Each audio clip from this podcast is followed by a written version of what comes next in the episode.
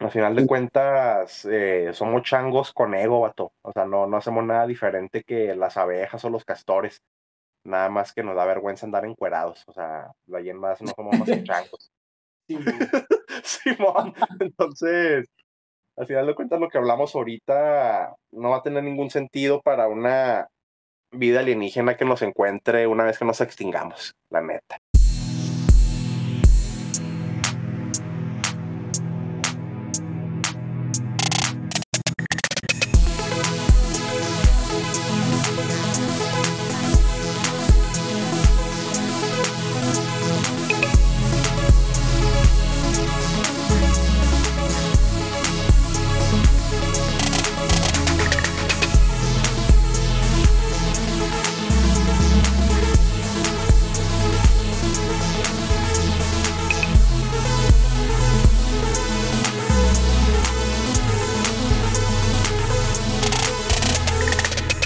Bienvenidos a otro episodio más de Líbranos del Bien, episodio número 3.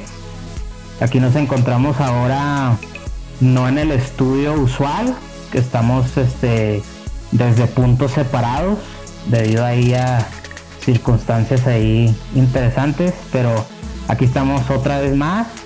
Estamos aquí su servidor Enrique Godínez, mi compañero.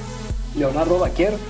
En esta ocasión nos, nos, acompañan dos invitados especiales. Por un lado tenemos a Héctor Arturo Sánchez, quien es estudiante de Ingeniería Electromecánica en el TEC de Juárez. También es escritor, ha escrito cuento, poesía, ganó Premio Estatal de Literatura Nelly Campobello de cuento en 2018 por el libro Bajo Kilometraje. Eh, fue coeditor de la antología narrativa juarense Paso del Norte, editorial Paroxismo y dirige la sección de narrativa de la revista cultural El Septentrión.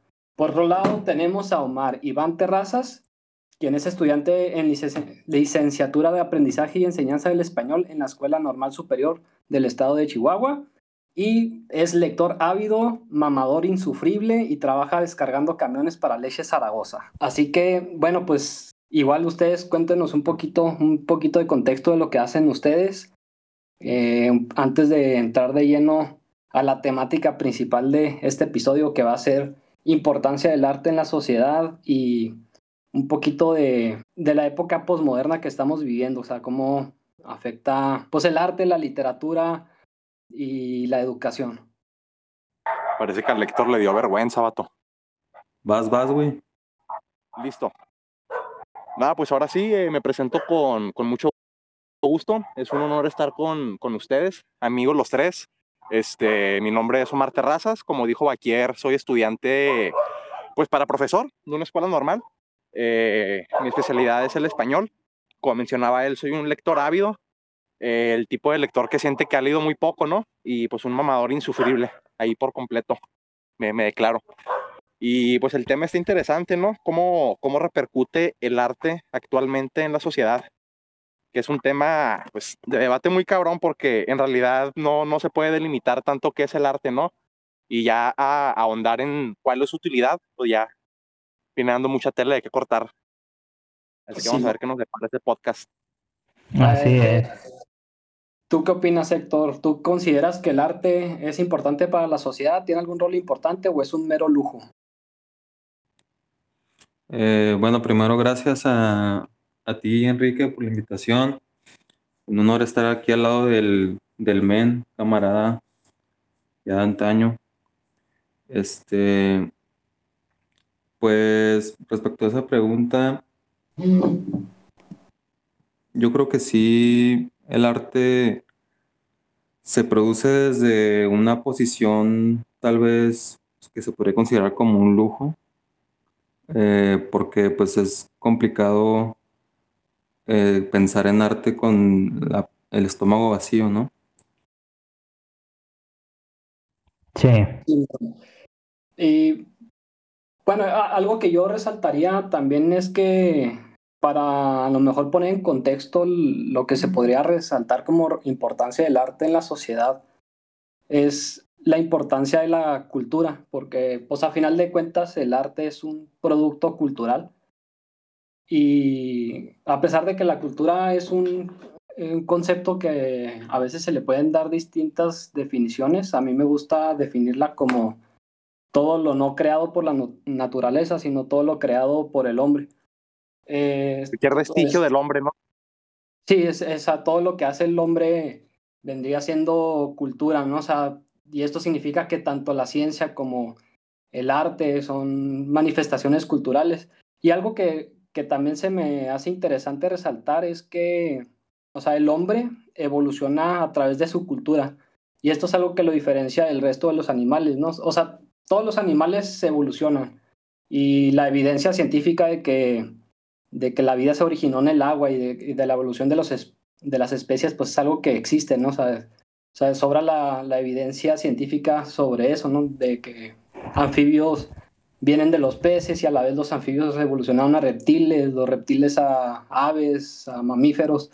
Pero el ser humano, este, de alguna manera, cuando adquiere la inteligencia que lo diferencia del resto de los animales, empieza a evolucionar en su propia cultura, volviéndose cada vez más civilizado y cada vez menos primitivo, ¿no? O sea, si no fuera por la cultura, no solamente no seguiríamos en la edad de piedra, sino que no seríamos diferente de, otros simios. Y, pues siempre pues el arte es un reflejo de nuestro medio ambiente también, ¿no? Sí. Incluso pues, se pueden mencionar ciertos eventos históricos, o sea, por ejemplo, como en el Renacimiento, o sea, que la época del humanismo, ¿cuántas manifestaciones artísticas no hubieron? Este, o sea, por ejemplo, artistas como Alighieri, como Da Vinci, y, pues habían científicos como Copérnico, como Galileo Galilei, o sea que habían un, cambio de paradigma, un cambio de, una manera de pensar. Y yo lo pondría como un ejemplo también de, o sea, cómo el, el arte puede formar parte de todos esos cambios sociales. Pero en la época actual, o sea, una obra artística, ¿qué tanta capacidad tiene de generar un cambio, o sea, de, de transformarla a la sociedad? Fíjate que me estoy acordando de, de, una lectura que hicimos en la escuela, vato, de Martin Heidegger, que se titulaba algo así como La cosidad de las cosas. Entonces, él mostraba la diferencia que existe entre los utensilios, eh, las cosas y las artesanías. Entonces él dice que una cosa puede ser una roca. Eh, una roca posteriormente se puede convertir en un utensilio, que pues, nosotros podríamos ponerle incluso el nombre de, artesanía, pero ya posteriormente se llega al estado de, del arte. Entonces, si partimos de que un utensilio o una artesanía tienen una utilidad práctica, el arte que se generó por medio de esos utensilios la tiene o no. Entonces, esa era como que la, la pregunta que, que, rebotaba en, el, en, la lectura de, de, este señor Heidegger. Mm, ¿El arte tendrá en sí un valor práctico como lo tiene eh, su predecesor, eh, la, la, artesanía, por decirlo de alguna manera? Sí. Y si lo tiene, sigue siendo arte. Yo, yo creo que incluso, yo, yo la diferencia que me gusta hacer entre arte y artesanía es que el arte está relacionado con la innovación y la artesanía con eh, la, la, producción de, de, cosas basadas ya como en un, en un formato, ¿no? O sea, como ya algo más en masa, ¿no? Sí, exacto. O sea, como por ejemplo este, unos jarrones, ¿no? O sea, tú puedes hacer un jarrón este, independientemente de qué material y decorarlo, pero todos los haces iguales, idénticos. Entonces, o sea, sí tiene como que una cualidad artística, pero a la vez ya es artesanía porque... O sea, repite, repites como que una fórmula, ¿no?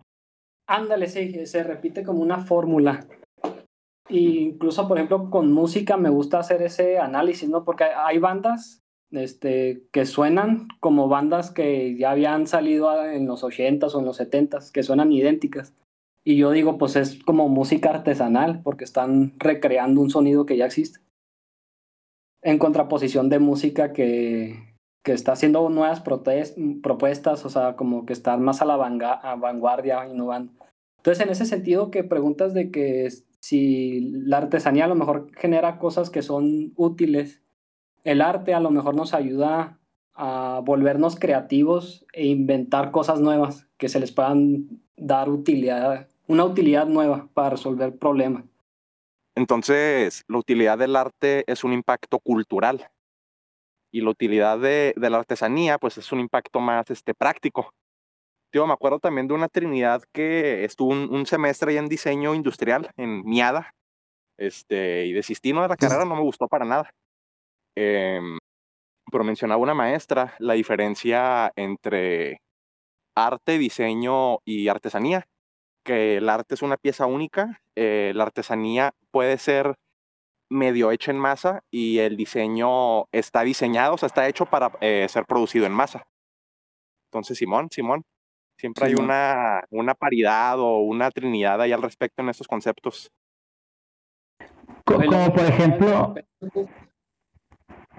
Bueno, si, si, quieres, este, bueno, comento rápido una anécdota de que una vez en, YouTube me topé un güey que, que dijo de que, a ver, vatos, pues el pinche arte no vale madre.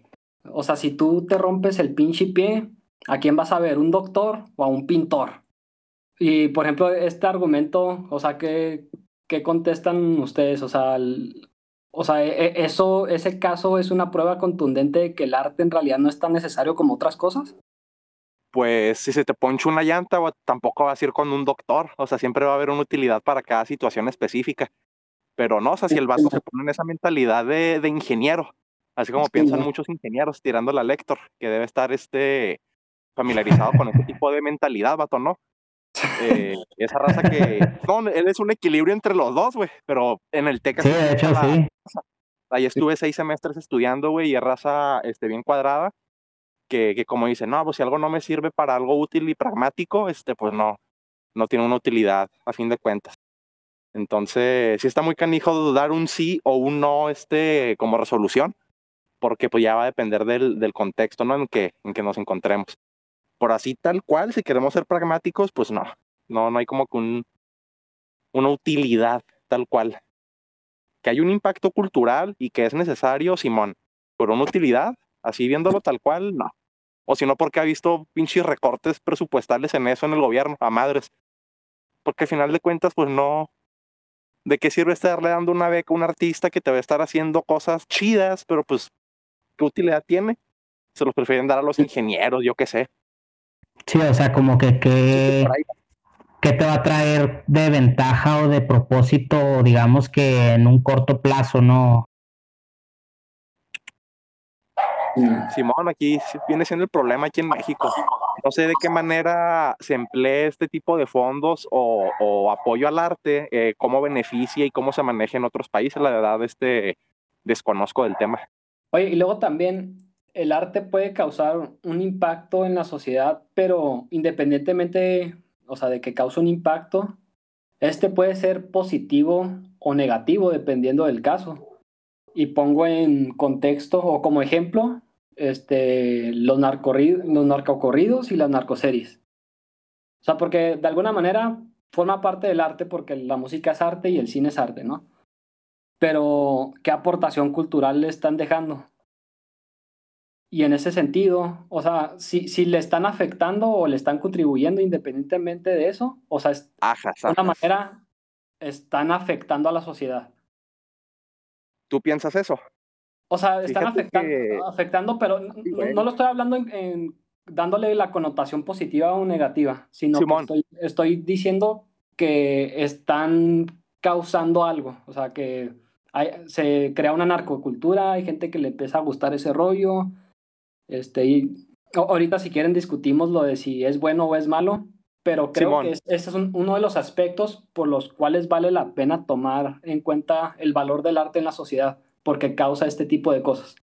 Guacha, en ese efecto negativo, yo pienso que va de la mano el hecho de que ya existe una narcocultura, ya existe un problema de narcotráfico, eh, ya existe una idealización de los morros hacia ese tipo de vida, que ese tipo de series vienen siendo solamente un reflejo, más que una causa, porque la causa ya la tenemos. Sin embargo, van junto con pegados, van, van, van, este, van ahí de la mano y, yo pienso que es por eso que lo percibimos de esa manera. Yo personalmente no me gustan ni me llaman la atención esas series, este, no, no me han enganchado. Este, ya si son buenas o malas, pues quién sabe, ¿verdad? Yo digo, no me, no me gustan, no me llaman la atención. Pero en cuanto al impacto que causan es por la cultura que ya traen, que ya traen reflejando. Es solamente un reflejo de lo que ya existe. Porque pues no le puedes achacar tanto un problema que ya estaba. Simón. Aunque, por ejemplo, sí, eso es algo que también considero, o sea, o sea, es el reflejo de una actividad delictiva que ya existía, ¿no? Previamente. O sea, Simón. desde antes de que existiera el cine, o sea, bueno, igual la música siempre, o sea, existe casi desde que existen las civilizaciones, pero también lo existe el narcotráfico, ¿no? Y el, este tipo de negocios. Y nada más que aquí lo que pasa es que esta, se, crea esta música, el narcocorrido, se crean las narcoseries porque precisamente existe este fenómeno, pero no son estos a su vez los que promueven que más gente les guste la narcocultura y que la glorifiquen. O sea, se vuelve como un ciclo. es, es, un ciclo, va junto con pegado, claro que sí tiene que ver. Si esas vamos, Simón. Pero si, si vamos a qué fue primero, el huevo o la gallina, pues fue primero la narcocultura per se, no tanto eh, el reflejo que son las series. Sí, eso sí. pues es como, por ejemplo, si decimos que... Sí, casi defendiéndolos, ¿no, güey? Pero Simón. Sí, o sea, como por ejemplo, si nos vamos a, a este argumento de que, bueno, es que también, por ejemplo, películas como El Padrino o así también romantizan mucho la mafia italiana, ¿no? Digamos que romantizan a la cosa nostra. O sea, puede ser el mismo argumento. y, ahora, en, ese caso, ¿tú criticarías a Mario Puzo por haber escrito El Padrino? Y que haya, no sé, promovido el amor hacia la mafia, güey. Pues no, no, lo, no lo criticaría de que, de que él por medio de haber escrito El Padrino haya creado a más mafiosos, ¿verdad? O sea, simplemente, digamos que él simplemente retrató en, en esa novela un, un, mundo que existe, que, en el, que, en el que vemos que suceden cosas, por ejemplo, en las noticias, remontándonos nosotros a esa época, eh, son cosas que sucedían y escuchabas que, que de la mafia pero digamos que él está haciendo como que un análisis de una familia que pertenece a la Cosa Nostra y está retratando simplemente la vida de esta familia donde el patriarca es el padrino, es la figura máxima de, de, de, este grupo de, de, ¿no? O sea, no es una, un, una obra que, que te esté invitando a que hagas lo mismo, sino digamos que es simplemente un retrato hacia ese mundo. ¿Y ahora qué diferencia tiene lo que hizo Mario Puzo a lo que están haciendo los productores de las narcoseries? ¿Y todas las narcoseries este, glorifican al narco o hay diferencia entre alguna u otra producción? Pues es que también en sí no, no hay, el, el, el creador también muchas veces no se puede hacer siempre responsable de lo que el espectador vaya a hacer, ¿verdad? el, un espectador así singular vaya a, hacer después de que vea tu obra, ¿no? O sea, porque también podemos irnos a la, a la, subjetividad, ¿no? Que es este, este debate de si el arte puede ser objetivo o siempre subjetivo. O sea, e, el espectador siempre siempre va a haber alguien que va a tomar una obra de distinta manera y le va a provocar distintos, distintas reacciones, que, que es algo que, que también a veces se ha dicho de que el arte se hace también para, para sensibilizar a la, a, la, a la sociedad o se hace también para darle estímulos a la sociedad. Digamos que va junto con pegado. Tanto alguien te puede tomar de que, bueno, es un retrato de, de, los narcos o de la mafia y me están retratando un mundo en el que yo no debo de involucrarme. Pero alguien puede decir, ah, bueno, me está retratando un mundo muy atractivo, donde hay muchos lujos, hay mucha ganancia. Simón. Y luego, pues, también los videos de las narcoseries, pues, tiene eso, ¿no? El retrato de la ganancia del, dinero, los lujos y toda esa cuestión. igual yo, yo pienso que lo de Mario puso sí es como un retrato de, de algo que existe en la realidad, pero muchas narcoseries, más que hacer el retrato, como que llegan a la glorificación, sobre todo el, Señor de los Cielos. Eh, también creo que a lo mejor puede haber una que otra que sí esté mejor hecha, igual no, no las he visto todas, pero, o sea, pienso que se vale la, vale la pena hablar de, del tema que sea y sobre todo cuando está siendo más objetivo. Pero cuando ya caes en la glorificación, a lo mejor puede haber una. puede ser cuestionable moralmente, ¿no? Lo que, lo que se está haciendo.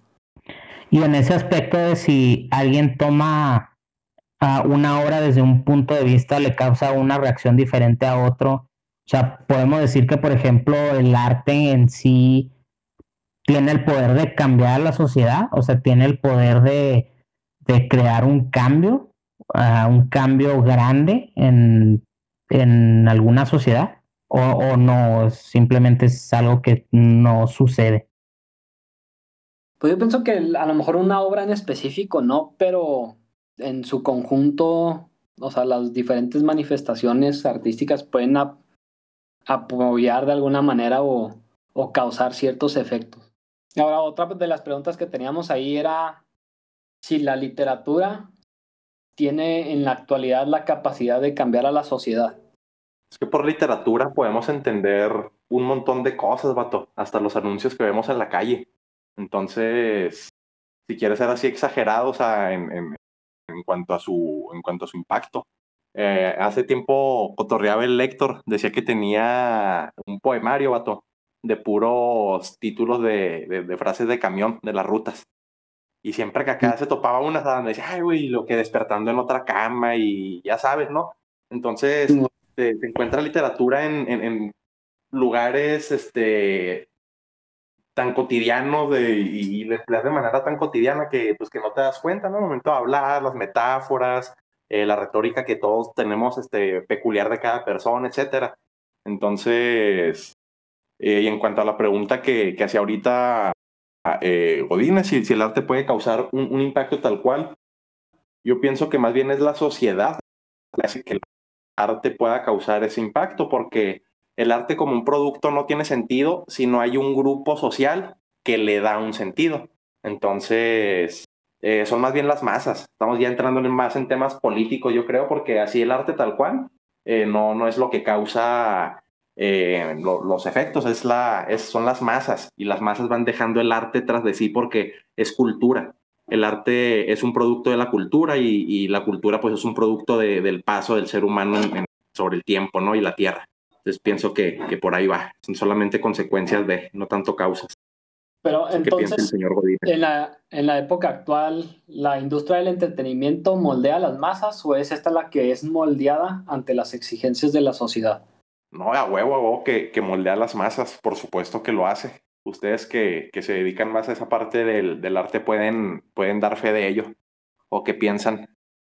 Pues sí, e, es que incluso lo ponía como para contrastar un poquito lo que decías, que, o sea, igual el arte responde a las exigencias de la sociedad, pero incluso yo creo que mucho de esto cambia en, la época moderna, sobre todo en, la época contemporánea, más que nada. Eh, incluso con la revolución industrial, que empieza la producción en masa y que empiezan los grandes medios de comunicación, muchas, mucho del comportamiento social y su respuesta ante, ante ciertas producciones o productos consumibles, ya sea artísticos o otras cuestiones por el estilo, tienden más a moldear a la sociedad, a responder a las exigencias de un, mercado, ¿no? O sea, antes, por ejemplo, la economía eh, se encargaba de estudiar las necesidades de un mercado y crear productos para satisfacer esas necesidades.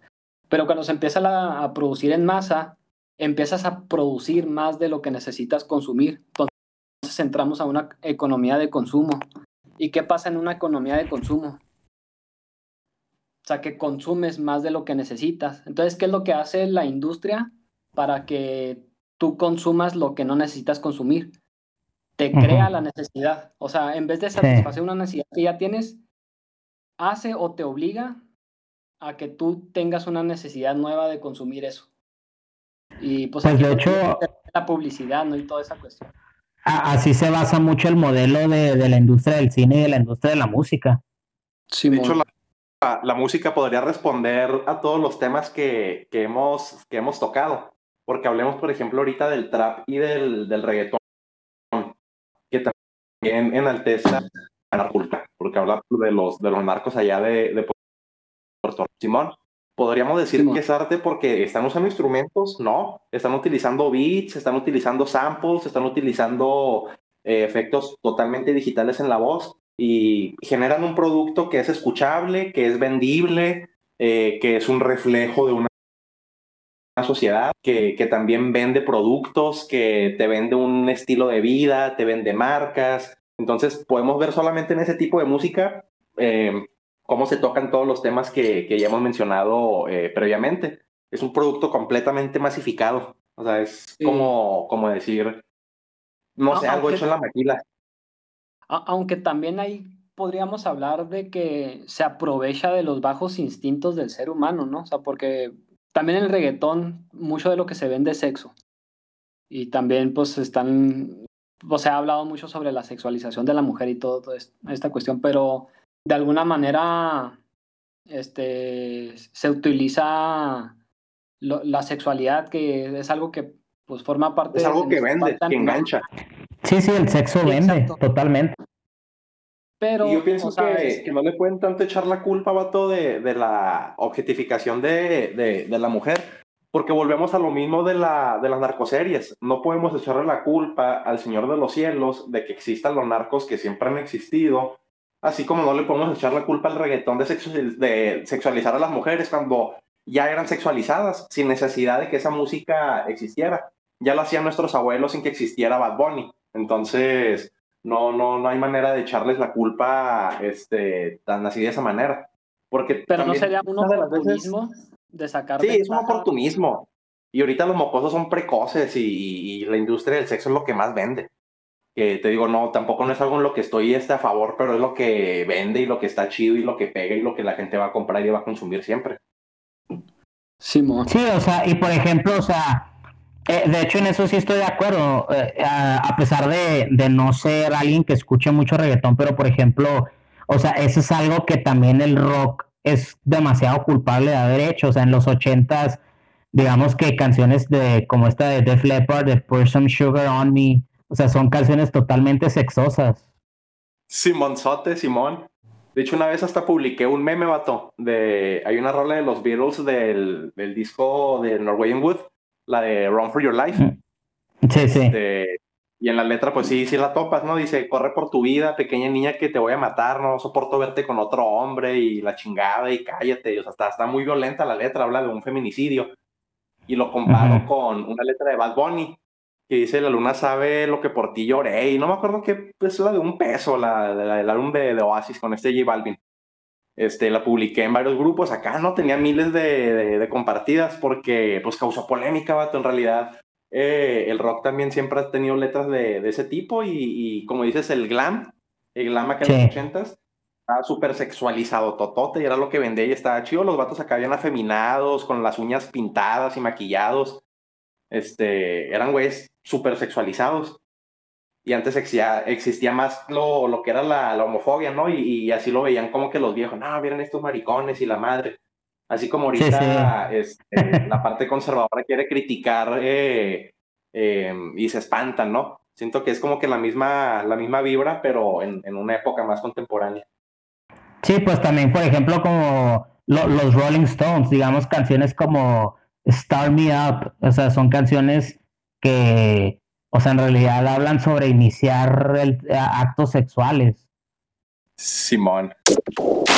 Y cuando están hablando acerca del arte, de la artesanía, las diferencias, eh, creo que mm, de ahí podría partir y decir que, bueno, lo que se entiende como artesanía, que es el es algo que se hace con las manos, o sea, que tiene un, un fin intrínseco tal vez ar- artístico, pero que no necesariamente se produce masivamente, o sea, porque si se piensa así, eh, pues una, una artesanía no es igual a otra a pesar de que sean similares, ¿no? Porque no están hechas con un molde. Si estuvieran hechas con un molde, pues ya no sería artesanía, sería más bien un producto eh, de producido en masa, como, las, como las maquiladoras. Y el hecho de, que el arte se conciba como una forma de innovar, o sea, hay artistas eh, contemporáneos, modernos, vanguardistas, entre comillas, que es lo que hacen, o sea, repetir una fórmula. E incluso la literatura en sí misma, o sea, cuando se escribe el cuento, el cuento tiene una misma, una misma fórmula para escribirse. Este, incluso el cuento, el cuento más eh, experimental, también tienen algunas formas que se repiten, eh, incluso los temas.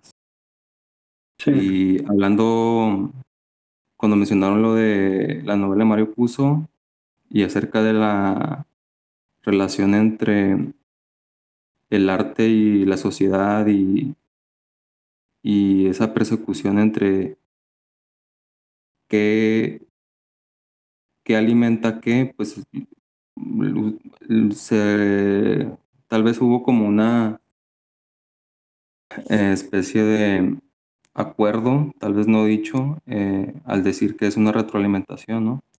O sea, tanto de ese aspecto de la literatura y la, la literatura de Mario Puzo y la mafia italiana y las narconovelas y, y, el contexto social, ¿no? O sea, es una retroalimentación este, mm. e incluso Mario puso, o sea, al escribir la novela de con la que se hizo la película del Padrino, pues él estaba repitiendo una fórmula de una novela de Dostoyevsky, de los hermanos Karamazov. O sea, en ese sentido él no sería sino alguien que repite otra fórmula, ¿no?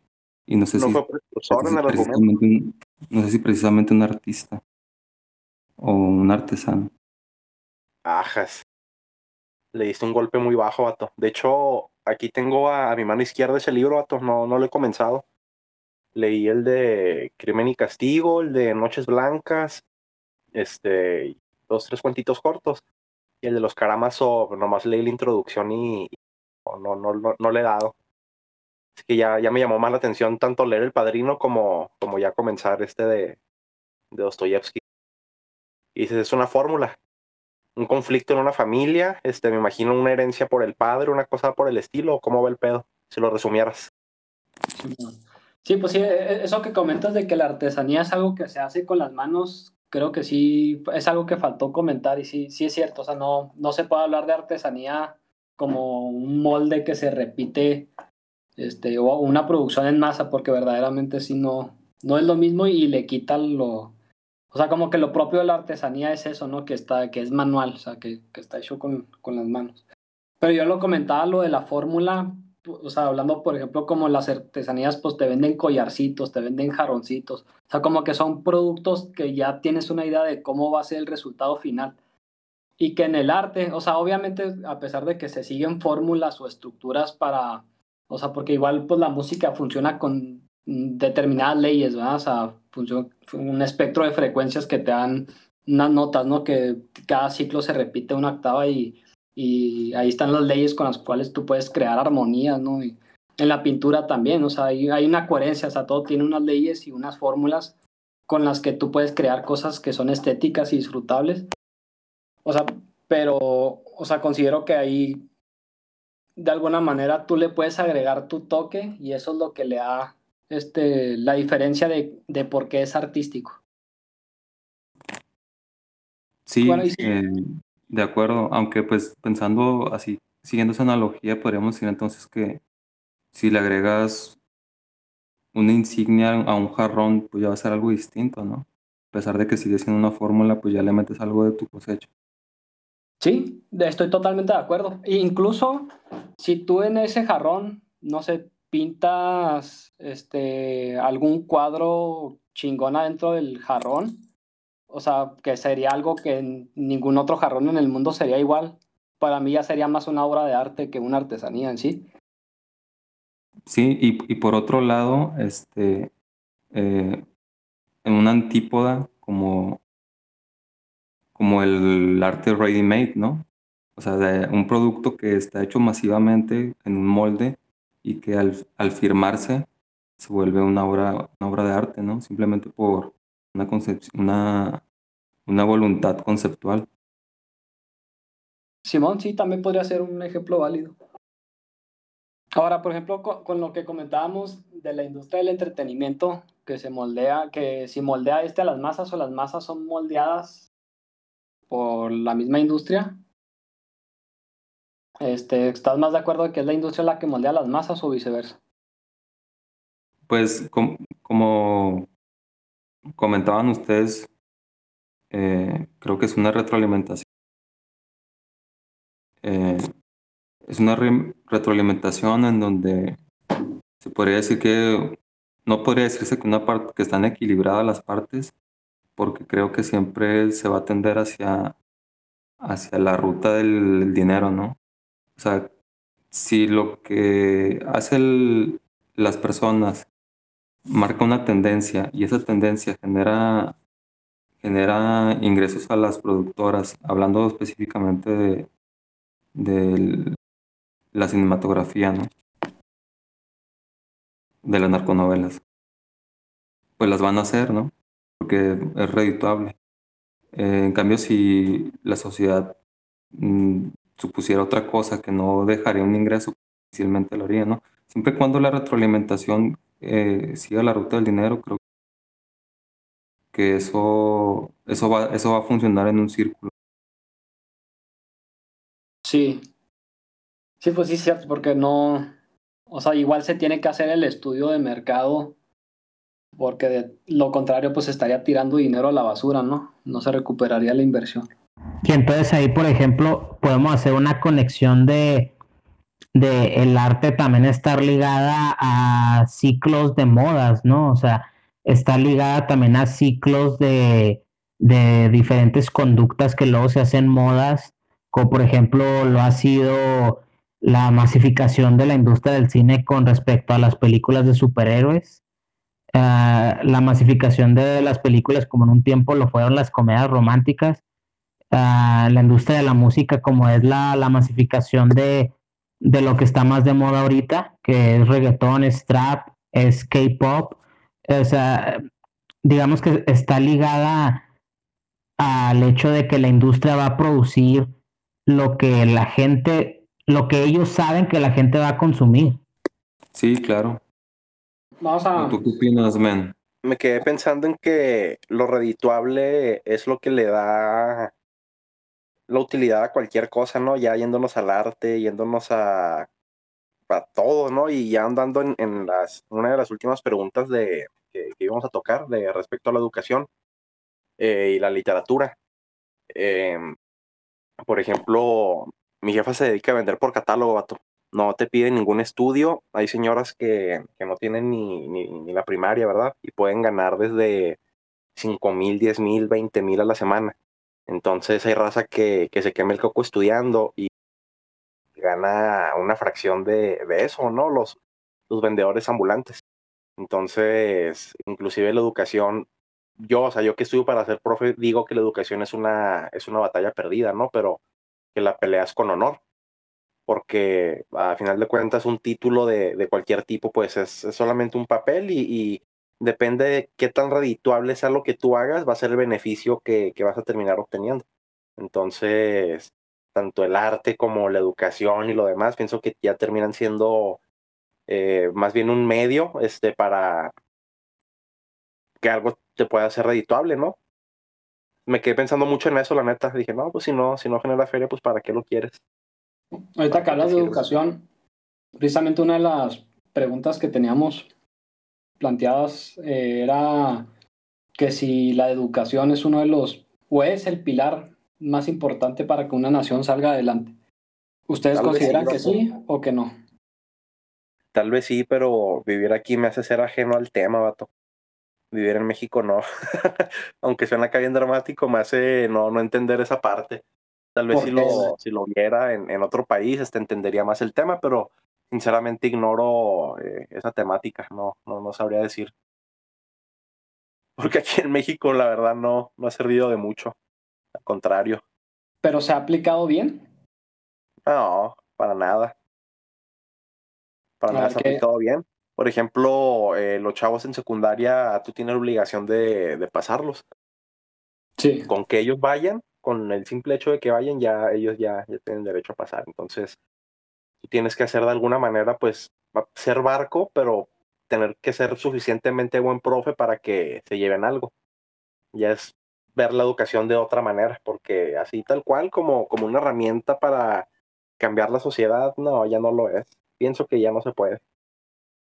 Ya, ya va la gente, ya, ya hay tanta gente, y está todo tan masificado que, que es como un mundo feliz, ¿no? Del Aldous Huxley. Ya pareciera que todos tenemos nuestro, si somos betas o gamas o alfas, este, ya.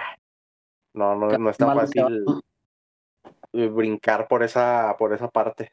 Incluso también en la prepa, ¿no? Ya es como algo de que tienen que pasarlos eh, de alguna forma. Este, y bueno, pensando así, ¿qué, pasa con los países que eh, estadísticamente tienen probablemente una educación mejor, ¿no? Se puede pensar en los países primermundistas. Eh, eh, ¿Es mejor su sociedad que la mexicana? O sea, porque, o sea, si pensamos en que esos países son primermundistas porque obtienen los recursos de países tercermundistas, o sea, hay una villa, hay, hay algo ahí mezquino, ¿no? También, o sea, y que la educación corresponde, no corresponde necesariamente sea una mejor sociedad, ¿no? Yo, yo algo que en este tema siempre sostengo es que para todo lo que nosotros queramos hacer, necesitamos una preparación o una educación. Es decir, si tú quieres ser este doctor, si quieres ser ingeniero, si quieres ser músico, futbolista o lo que sea, necesitas una educación para desarrollar bien eso que quieres hacer.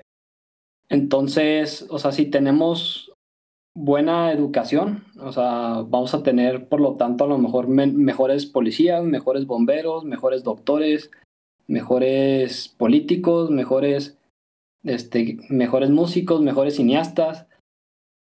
Entonces, yo, yo como que relaciono el progreso que obtendría el país en, en, ese sentido. Y también hay una frase, que de hecho esta es una frase de Aristóteles que se me hace buena, que dice que educar la mente sin educar el corazón no es educar del todo. O sea, que te habla de la parte del valor, ¿no? De la, de la formación cívica. O sea, que no, no nada más es este, tener profesionistas más talentosos en, en, la parte técnica, sino también tener mejores seres humanos, por, por así decirlo, ¿no? Entonces también cuando hablamos de mejores policías, pues no nada más son de que técnicamente saben hacer el trabajo, sino de son honestos, ¿no? O, algo por el estilo. Entonces, en, en ese sentido, se me hace que la educación tiene un valor relacionado con progreso. Y sí, eh, de acuerdo, aunque ahorita que lo, que lo mencionas, me pongo a pensar, entonces, desde una perspectiva educativa, es una pregunta para el MEN. Eh, ¿Qué herramientas o qué visión hay para eso que propone Oscar como no solamente una educación para crear profesionistas más destacados en su área, sino también mejores personas? de verdad es posible, es, es, es una responsabilidad de la, de la educación, de, una forma, de forma institucional o de cómo podría, ¿sí? Sí, porque ahorita si tú agarras el plan y programa de estudios, vas a ver un enfoque constructivista y humanista. ¿Qué quiere decir este pedo? El constructivismo viene de, de este señor Vygotsky, un ruso. Dice él que el conocimiento se forma por andamiaje que todos tenemos un conocimiento previo, este, y con base en ello eh, le vamos añadiendo más cosas como si fuera eh, una especie de Lego. Entonces, las matemáticas, el pensamiento creativo, etc., las inteligencias, pues se van formando así como eh, los andamios. Ese es el constructivismo. Y por otra parte está el, humanismo que, que mencionaba aquí, de crear este, la, como la frase de Platón, ¿no? que le, de enseñar con el corazón, si no, no tiene, no tiene caso. La parte humanista eh, habla de poderle dar una utilidad este, verdadera a lo que tú estás haciendo, ¿no? Y crear un impacto eh, positivo. Entonces, sí, sí tienes esa, esa, esa obligación tú como, tú como docente. Sobre todo yo en el, en el nivel básico y como les decía, tienes que pasar a los alumnos ya es tu responsabilidad eh, que ellos aprendan a pesar de que van a pasar de todas maneras. O sea, sí, sí se van a asustar y van a decir, ay, voy a reprobar, pero de todas maneras los morros saben en el fondo que los vas a pasar. Entonces, tienes que enseñar con ganas, tienes que enseñar con gusto, porque de otra manera vas a ser otro, pues otro profe más, ¿no? Que, que los chavos, pues, no los va a entrar ni les va a salir este, por un oído lo que, lo que les digas. Entonces, yo en el caso del español, pues, son temáticas de literatura, cosas como decíamos los anuncios y demás, y yo veo más como la parte pragmática, ¿no? Que ellos sepan hacer una carta de recomendación, llenar una solicitud de trabajo, que sepan escribir bien para algo del trabajo, ¿me explico? O sea, yo le veo más ese enfoque a la, a la clase de, de, español, tanto que, que, favorecer la parte de la literatura como, como arte, que sí se ve, y los puedes inducir a ello y puedes eh, encontrar artistas este, entre los chavos, pero a final de cuentas pienso que la educación es nada más una herramienta pragmática que, que te puedan servir herramientas para la vida cotidiana, este, y sobre todo pues enseñar con el corazón, yo sí pienso así, digo porque yo soy súper barcotote con los chavos, pero sí, sí pienso y tengo muy en claro eso, que tienen que llevarse algo a pesar de que, a pesar de que los vayas a pasar. Y para hacer eso, pues a fuerzas tienes que enseñar con el corazón. Y eso, ¿cómo lo justifico? Digamos que, digamos que tienes como que tener la, como, como, que debes de tener tal vez la responsabilidad de, de transmitir, de, de, inspirar, ¿no? Al, al, al, alumno, más bien, de que tra tratar de marcar algo diferente, de inspirarlo a que él por su mismo, él mismo vea, vea por sí mismo ser responsable de, de él mismo tra tratar de avanzar por otros lados, ¿no? Inspirarlo. Simón, fíjate, me recuerdas la frase del Monseñor Monriel en Los Miserables. Cuando este Jean Valjean se, se, escapa de la cárcel, pues el Monseñor le da unos candelabros de plata para que, que los venda y rehaga su vida. Entonces sí. le dice el monseñor a, a, a, uno de los, de los monjes que estaban ahí que el conocimiento eh, de, de, los hombres es como si tuvieras una antorcha. Entonces es tu responsabilidad eh, iluminar el camino de los otros hombres que no lo tienen. Porque si ellos se tropiezan va a ser culpa tuya, ya que tú tienes la, la, la antorcha de, del conocimiento. Entonces a mí se me quedó súper marcadísima esa frase de, de, del personaje y lo mencionan bien poquito en el libro.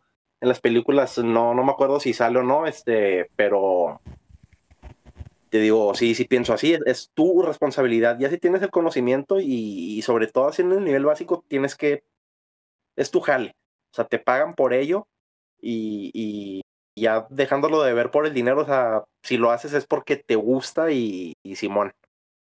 Esa huevo, esa parte, vato.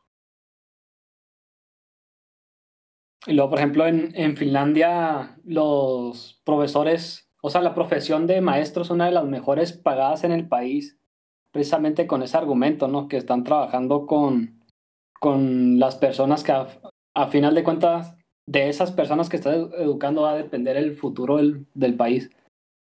Entonces, ¿tú, ¿tú piensas que este, se le debería de pagar más al maestro?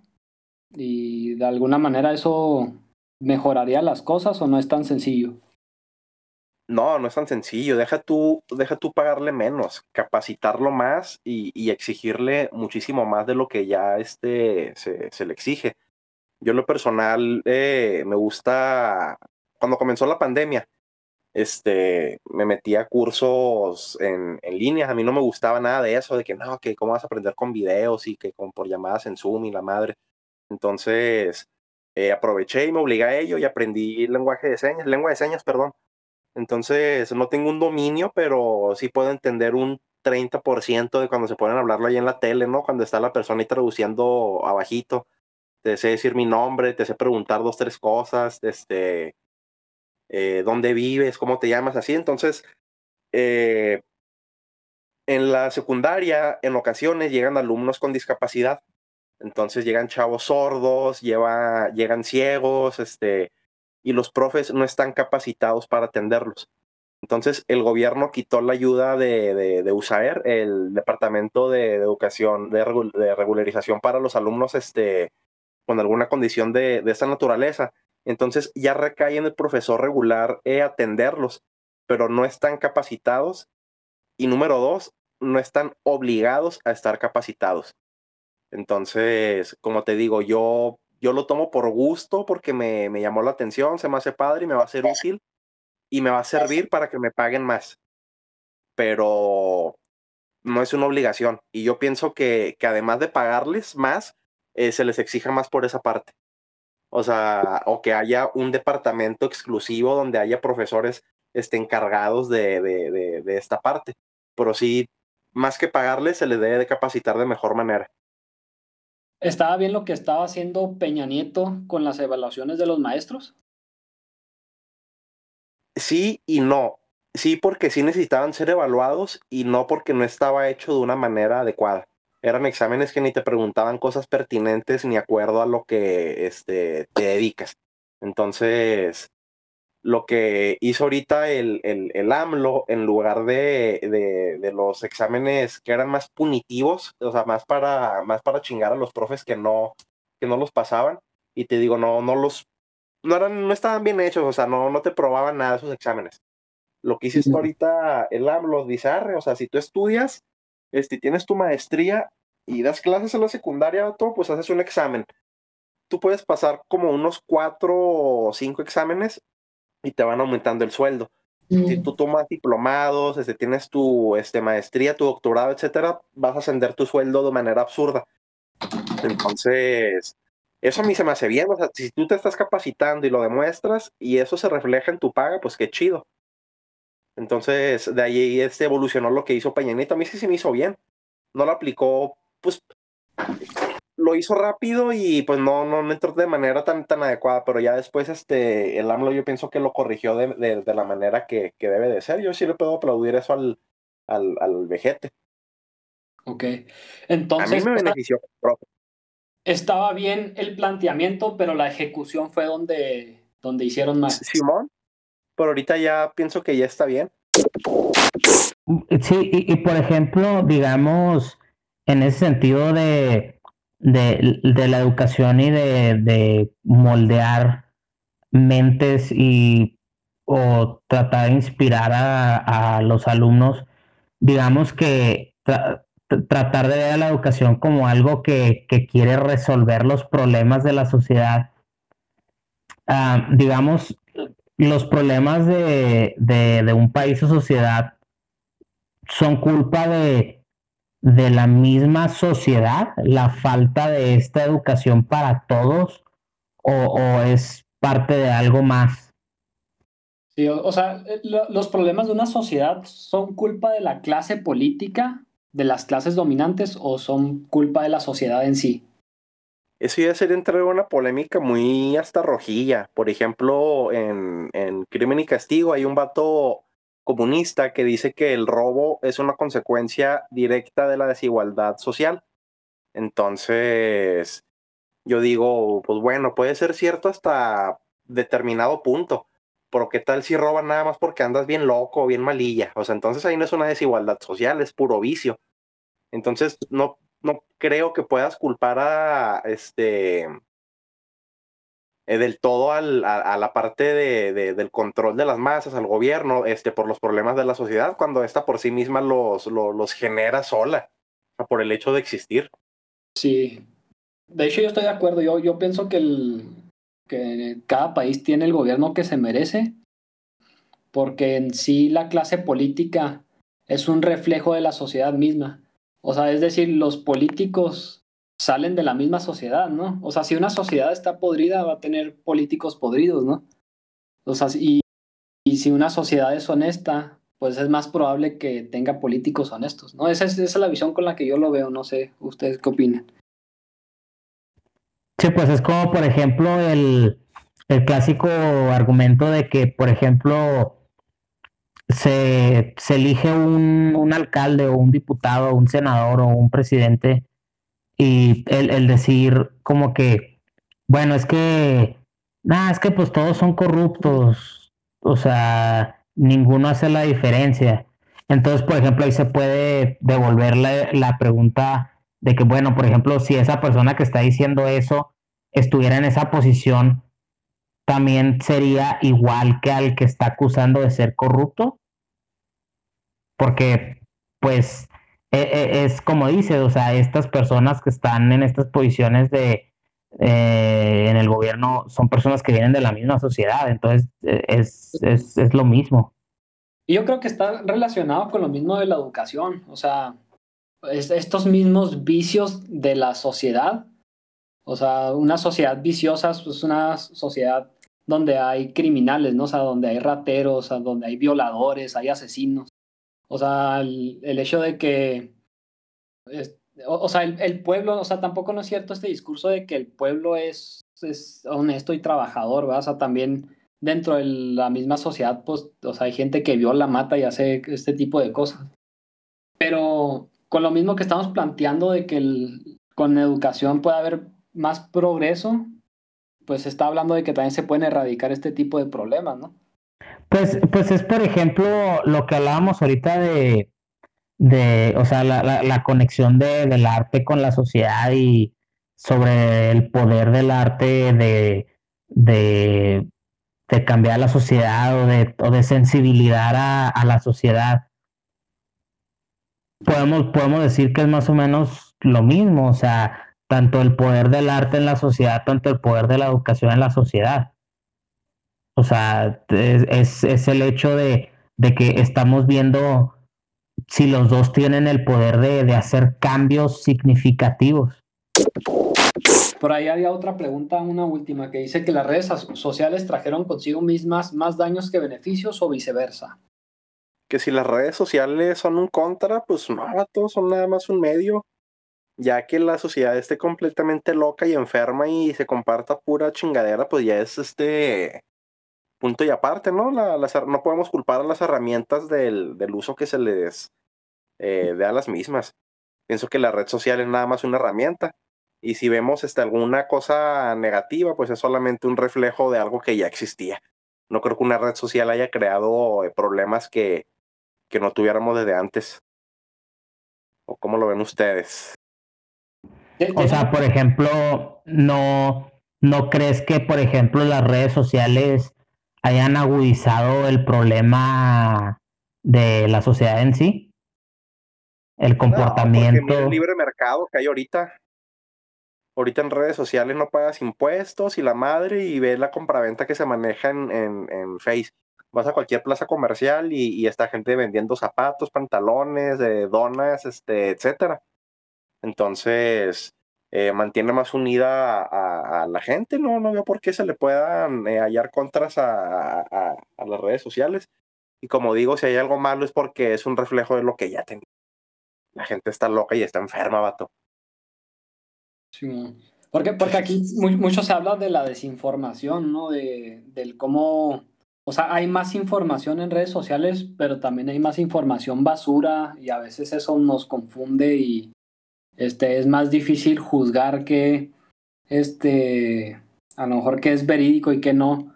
Yo, por ejemplo, en el episodio pasado, que también se tocó este tema, yo proponía que, yo recomendaba pues tener más criterio, ¿no? O sea, tratar de, de leer mucho, informarte, sobre todo en fuentes distintas, ¿no? Para contrastar. Y, por ejemplo, este, me decían de que, nada, pues es que le estás exigiendo mucho a la gente, ¿no? Pero igual o sea, ¿qué otra opción tenemos, no?